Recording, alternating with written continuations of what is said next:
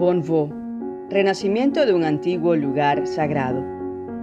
Este relato, inspirado en el legado histórico de la abadía, fue realizado por Roland Ashby, meditador de Melbourne, Australia, durante su estadía en Bonvaux. Roland y su esposa Ross formaron parte de la comunidad residente de abril a junio del 2019. Roland fue director de Anglican Media y editor del periódico The Melbourne Anglican por más de 23 años. En la traducción del texto colaboró Marina Müller de Argentina y la narración fue realizada por Víctor González, meditador de Lima, Perú.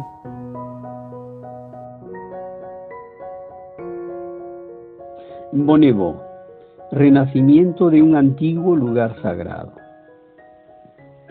Al ingresar a sus 65 hectáreas, uno se encanta rápidamente con los exuberantes bosques verdes que hacen eco con los gritos del cuco, prados de flores silvestres y pastos, y un arroyo adornado con nenúfares que fluye suavemente hacia un bello lago donde el iris amarillo crece en profusión y las ranas cantan en alabanza.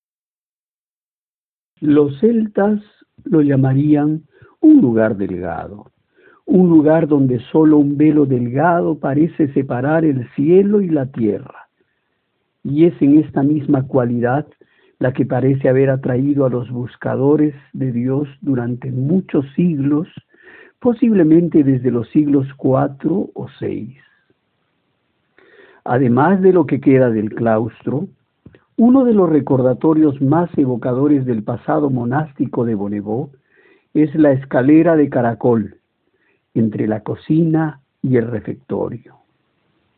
Los pies de generaciones de monjes formaron una impresión tan profunda en los estrechos escalones de piedra que se abrían paso hasta los dormitorios de los monjes.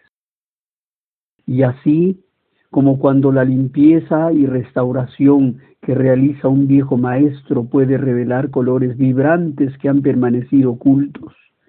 El descubrimiento que hizo el arquitecto Bernard Ruel de arcos de piedra centenarios alrededor de lo que habrían sido puertas y ventanas, a esto ha permitido que las piedras respiren nuevamente, para honrar la memoria de aquellos que se dedicaron a colocar a Dios en el centro de sus vidas.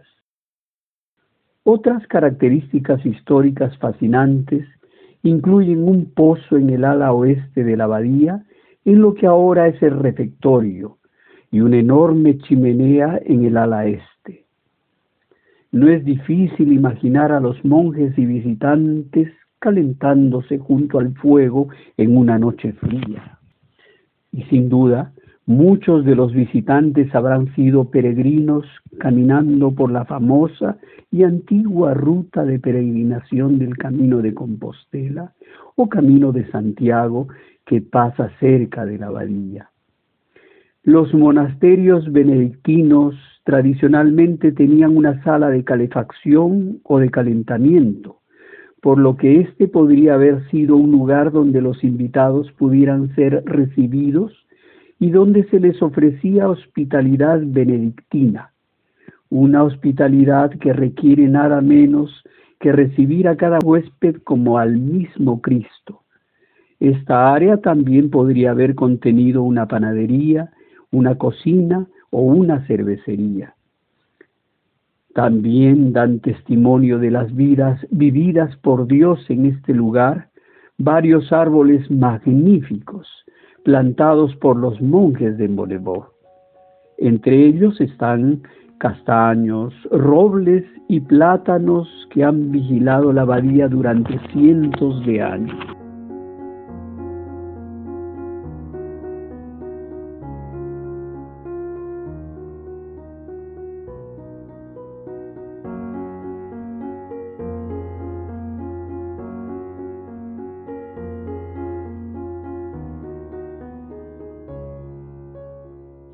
Primeros inicios.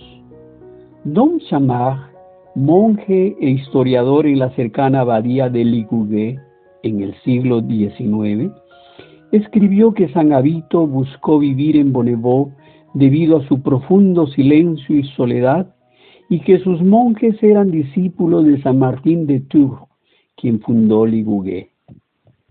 San Avito, que provenía de una familia prominente, estrechamente relacionada con el emperador Avito, fue un distinguido obispo de Viena entre los años 490 y 518. Don Chamar escribe que fue recibido con gran alegría por los monjes de Bonneveau.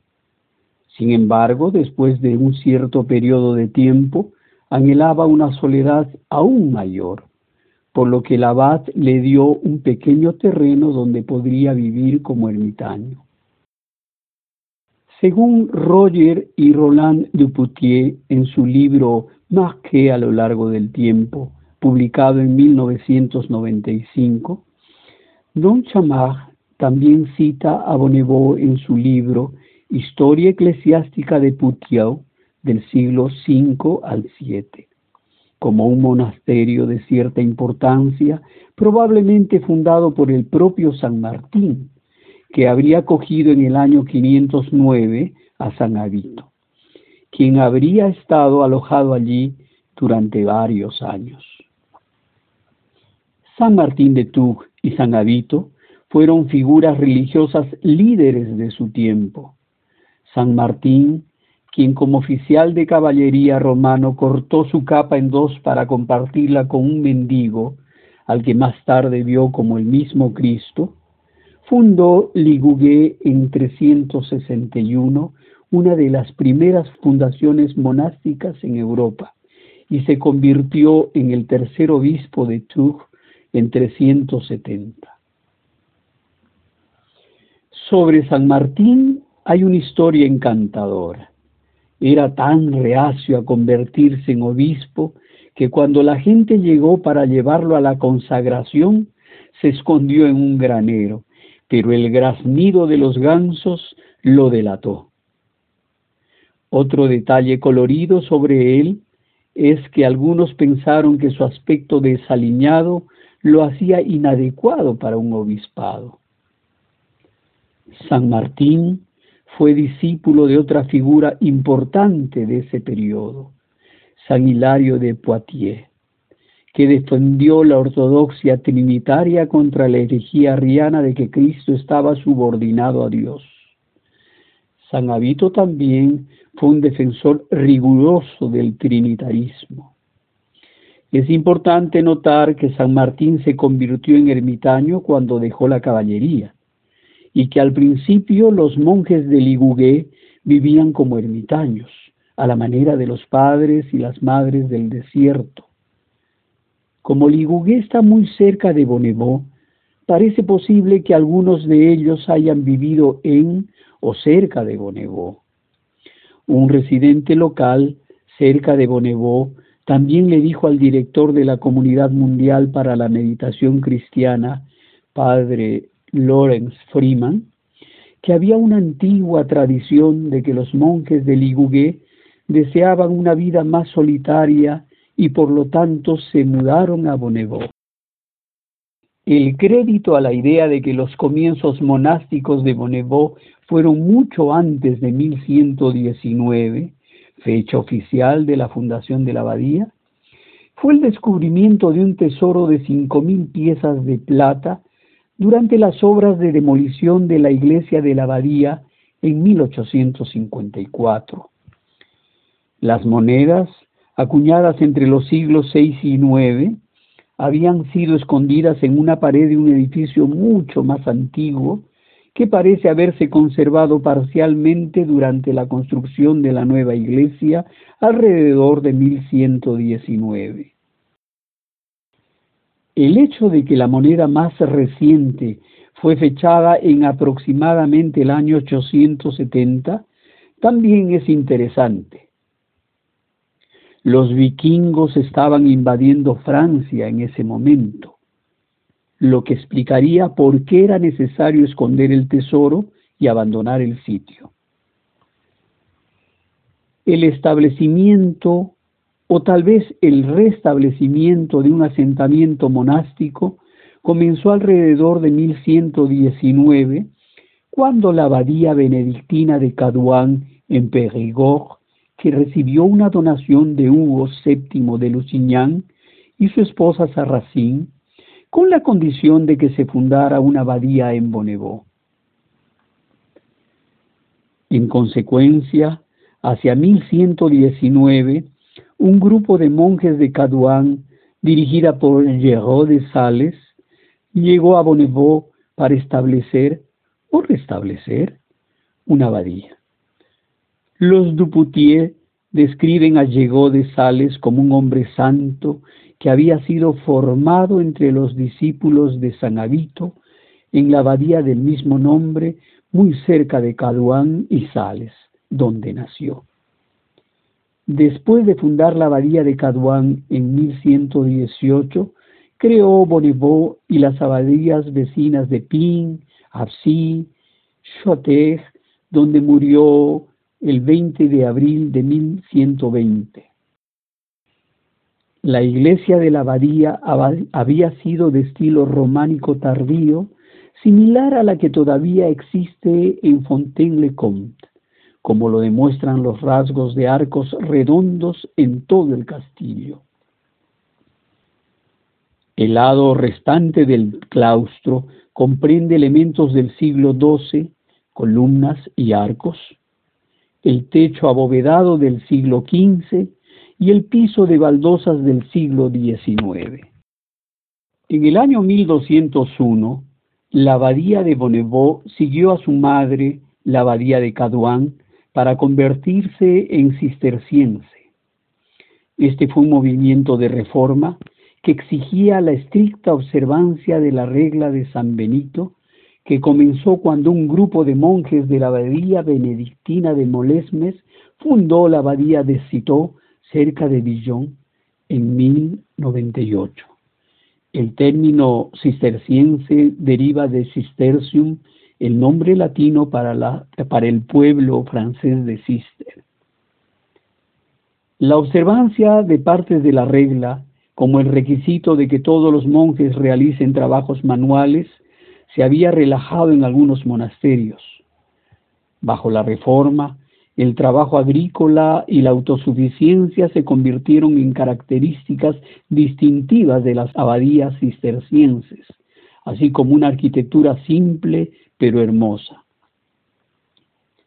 Los cistercienses también se hicieron conocidos por su inventiva tecnológica en agricultura, ingeniería hidráulica y metalurgia. Cabe señalar que la regla de San Benito es una serie radical de indicaciones para monjes y monjas que viven en comunidad. Aunque fue escrita en el siglo VI, su sabiduría, su visión e importancia permanecen vigentes en el siglo XXI para cristianos tanto laicos como ordenados reflejando la naturaleza revolucionaria de los evangelios, la regla es en su núcleo una invitación para poner a Cristo a tiempos previstos de oración diaria y a la lección divina en el centro de nuestras vidas. Recibir a los visitantes, particularmente a los pobres, como a Cristo mismo. Poner a los otros delante del propio yo y servirles con profunda humildad. Mostrar comprensión, perdón y compasión en todo tratar con los otros. Compartir las posesiones en común y crear una vida de equilibrio y armonía. San Bernardo de Claraval, que se unió a la abadía de Citeaux a principios de 1100, después de lo cual fue nombrado y en 1115 se convirtió en el abad de Claraval, fue un líder prominente e influyente de la Reforma. Él creía que la lección divina, lectura contemplativa de la escritura guiada por el Espíritu Santo, era vital para la espiritualidad cristiana y que el monacato sufría cuando se descuidaba. Los monasterios que vivían bajo la regla se convirtieron en centros de aprendizaje y bienestar y tuvieron una gran influencia en la creación de la civilización europea. Es probable que Bonneveau haya disfrutado de un periodo relativamente estable hasta el siglo XVI. Y los Duputier mencionan dos detalles dignos de mención porque sugieren que fue considerado como un monasterio de cierta importancia. Toda vez que Clemente V, el primer papa de Aviñón, se quedó en Bonneveau durante varios días en 1307 antes de reunirse con el rey de Francia, Felipe el Hermoso, en Poitiers, donde se decidió la condena de la Orden de los Templarios. Además, un informe sobre la fundación de la Universidad de Poitiers por Carlos VI en 1432 hace referencia a Juan Abad de Bonneveau, quien era conocido por su gran conocimiento y sabiduría. En el siglo XVI, las guerras de religión trajeron mucha destrucción a los monasterios. Según los Duputier, el abad de Bonneveau y sus monjes se unieron a los protestantes hugonotes. El abad Guichard de Saint-Georges, quien abrazando la religión protestante estaba con sus hermanos entre los hugonotes que se apoderaron de Poitiers, en 1562, donde el cuerpo de Santa Radegonda, aún intacto después de diez siglos, fue quemado, lo que no evitó la destrucción parcial de la abadía durante estas guerras de religión. Algunas partes de la abadía y el claustro pueden haber sido destruidas en esa época, ya que la demolición de la iglesia de la abadía en 1854 mostró evidencia de reconstrucción después de este periodo. Según los Duputier, el abad Jacques Le Garnier sucedió a Guichard de Saint-Georges y restauró la reputación de Bonneveau, presumiblemente devolviéndola a la fe católica romana y a la orden cisterciense. Garnier, escriben los Duputier, era escudero, canon de Notre Dame de París, era al mismo tiempo el, tesorero de San Hilario el Grande, un cargo eminente que retuvo durante 42 años. Fue enterrado en la iglesia de Bonneveau, la losa aún existe y lleva en latín una inscripción que dice lo siguiente. Detente, viajero, y reza por el difunto. Aquí yace el reverendo Yahagmie, sacerdote, tesorero muy merecido de San Hilario el Grande, canciller de la ilustre academia, auditor del arzobispo de Bordeaux, en Poitou, Santon y Angoumois, y al mismo tiempo muy vigilante abad de Bonneveau. Murió a la edad de 87 años el 11 de agosto de 1567, lleno de años y virtudes. La siguiente gran agitación llegó con la Revolución Francesa en 1789, pero para entonces el monasterio ya había sufrido un declive considerable, con solo dos monjes aún residentes. Los monasterios fueron destruidos o vendidos durante la Revolución. Bonneveau se convirtió en una casa privada en 1791 la propiedad tenía 464 hectáreas e incluía Beauvais, Vieille-Granger, Moulin-Garnier y La Cadou. La iglesia de la abadía y los tres lados del claustro fueron demolidos en 1854. Se cree que muchas de las piedras de la iglesia de la abadía se utilizaron para la construcción del castillo y los establos, que datan de ese periodo. También se pueden ver columnas del claustro en la propiedad.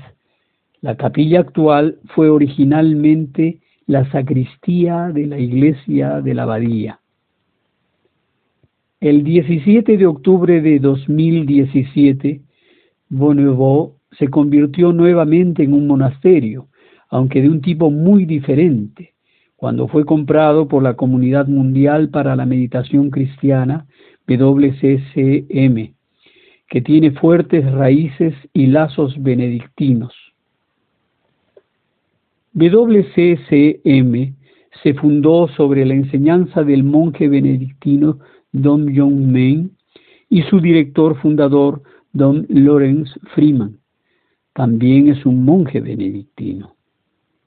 Algunos miembros de la comunidad de residentes también son oblatos benedictinos, por lo general laicos, pero a veces ordenados, hombres y mujeres que han prometido hacer de la regla de Benito el principio rector de sus vidas.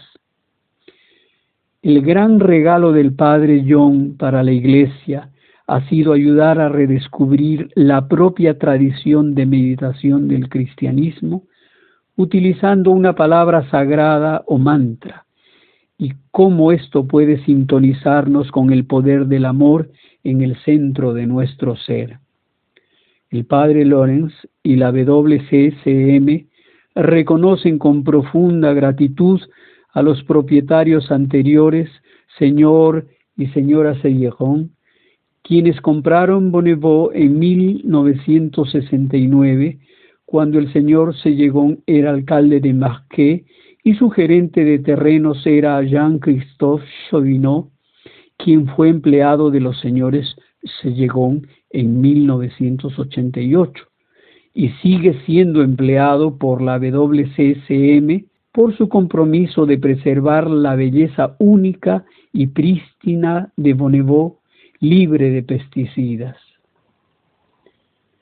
Esto ha convertido a Bonneveau en un santuario para aves y otros animales salvajes como ciervos, jabalíes, tejones, garzas blancas y pájaros carpinteros negros. Además, es un refugio para 300 especies de flores y plantas, incluidos varios tipos de orquídeas silvestres. Ahora se reconoce como un ecosistema de especial importancia. Heidi de 37 años, de Bélgica, es una de las muchas personas que han vivido y trabajado en Bonneveau como voluntarios durante periodos de semanas o meses desde 2017, cuando WCSM compró la propiedad. Recientemente escribió que aunque ya no vivía en Bonneveau, permanecería en su corazón como su hogar espiritual que Bonneveau sea para todos los visitantes, en palabras de los poetas, un punto inmóvil del mundo cambiante, como dijera Thomas Eliot, o un lugar para apartarse como Moisés del milagro de la zarza encendida, según Ronald Thomas, y donde hay tiempo para quedarse quieto y asombrado, como dijera Mary Oliver. Y también donde podemos escuchar la palabra y nuestra alma vivirá y saldremos con alegría y seremos conducidos en paz. Isaías 55, versículo 3, 12. El padre Lorenz describe a Bonneveau como una hermosa sorpresa. Él dice, Solía decirle a la gente que encontramos Bonneveau una vez que la consulta con nuestras comunidades nacionales confirmó la idea de un hogar internacional y un centro de retiro. Cada vez más he llegado a sentir que Bonneveau nos encontró.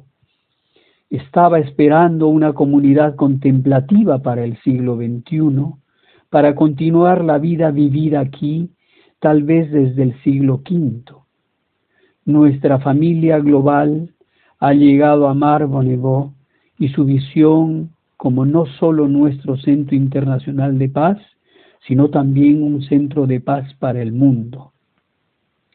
Muchos gestos de generosidad y dedicación están convirtiendo la visión en realidad. En el corazón de todo esto se encuentra la vida simple de una pequeña comunidad de residentes que aspira a vivir en el espíritu de la regla de San Benito, en una fe cristiana inclusiva, haciendo el trabajo curativo y vivificante del silencio por la mañana, mediodía y noche, recibiendo a invitados como a Cristo mismo, viviendo en el presente, cerca del mundo natural y haciendo lo que podamos para satisfacer las necesidades de quienes nos rodean local y globalmente. Las comunidades, como los individuos, necesitan estar basadas en su propio tiempo y en un lugar en particular.